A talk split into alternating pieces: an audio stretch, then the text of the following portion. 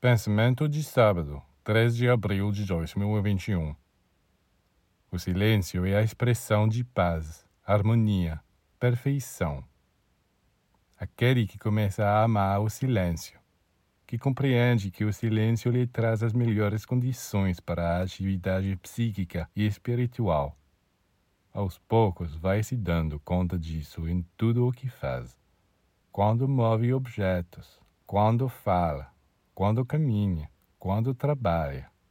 Em vez de fazer um grande alarido, torna-se mais atento, mais delicado, mais maleável.